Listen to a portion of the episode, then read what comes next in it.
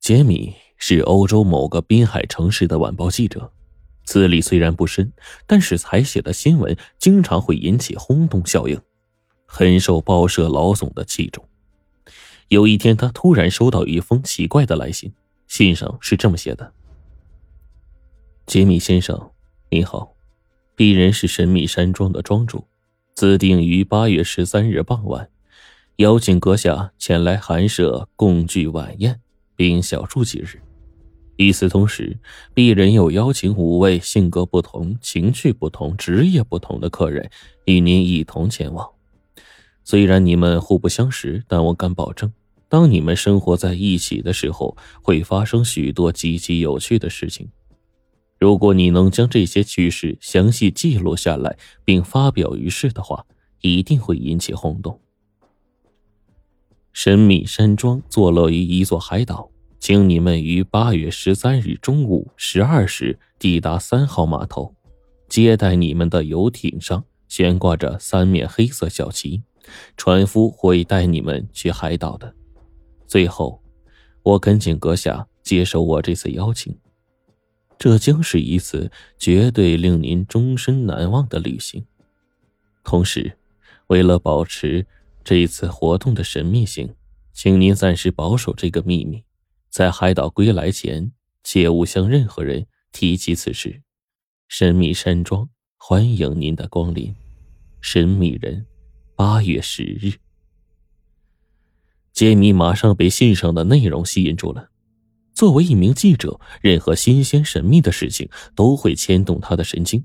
这千载难逢的趣事，怎么能错过呢？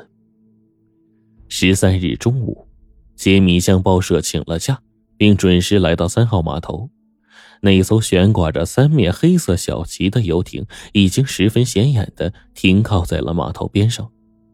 杰米踏上游艇，艇内已经有三男一女在等候了。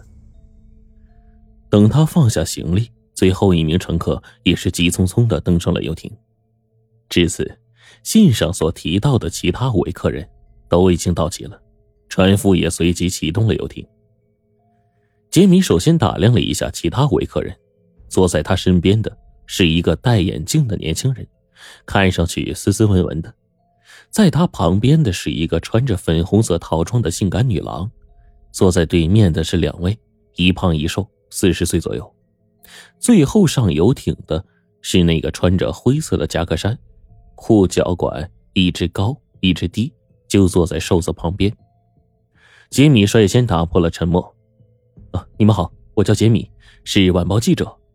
我想大家都应该是去海岛赴宴的吧？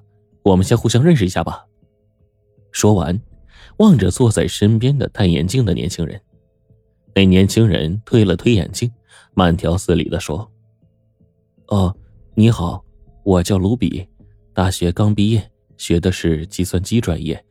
呃，前天我收到主人的信。”说是要招聘网络营销员，我想去试试。哦，那太好了！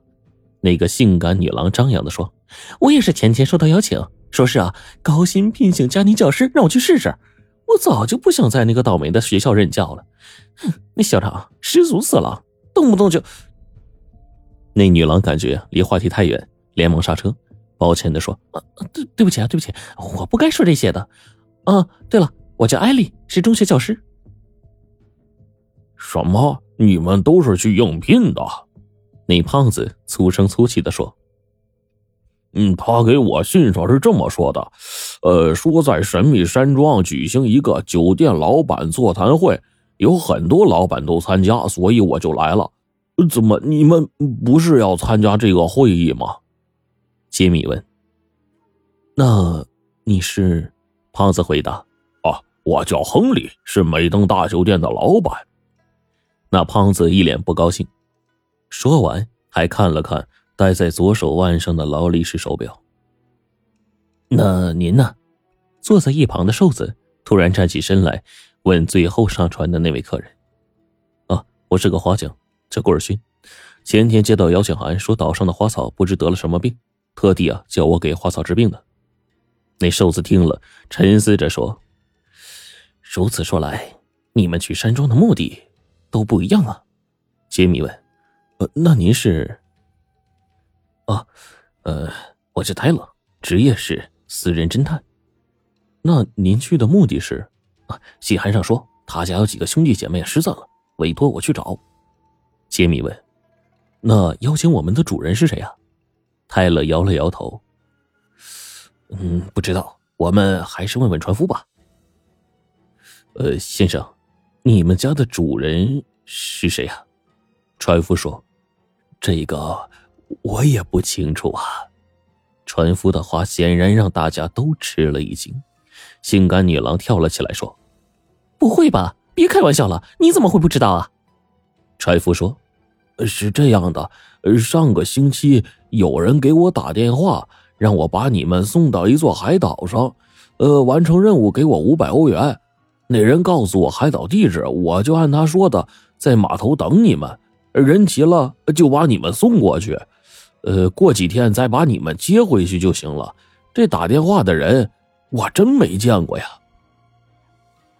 游艇内的气氛一下子就凝重了起来。这到底是怎么回事呢？游艇在海上颠簸了约三个小时，神秘山庄终于到了。这是一座不足五千平米的孤岛，岛上长满了奇花异草，有一种世外桃源的感觉。山坳内。有一栋独立的二层别墅，外墙上斑斑驳驳，似乎已经有较长的历史。离别墅不远的地方，还建有一座小木屋，孤独的站立在海风中。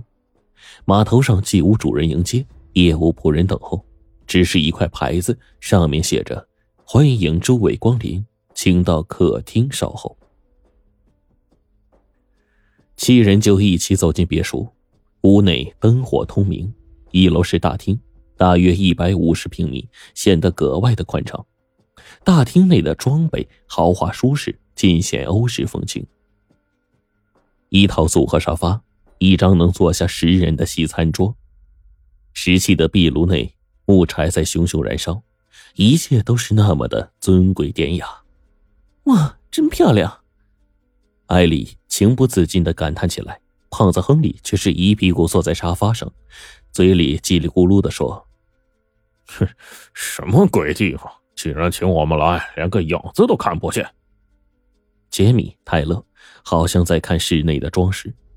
这个时候，落地音响内突然传出了一声神秘的声音：“你们好啊，尊贵的客人们，欢迎来到神秘山庄。”听得出来。这个声音经过技术处理，不仅改变了语音语调，还使人分辨不出说话者的性别。很抱歉，我还不能现在与各位见面，请你们去认识一下各自的卧室。卧室在二楼，具体安排我已经写在表格上了，表格就在茶几上。待你们稍事休息后，六点整，你们到大厅聚餐。最后的笑声，令人毛骨悚然。齐然既然已经来到这里，只能是客随主便，根据安排，分别去了二楼各自的卧室。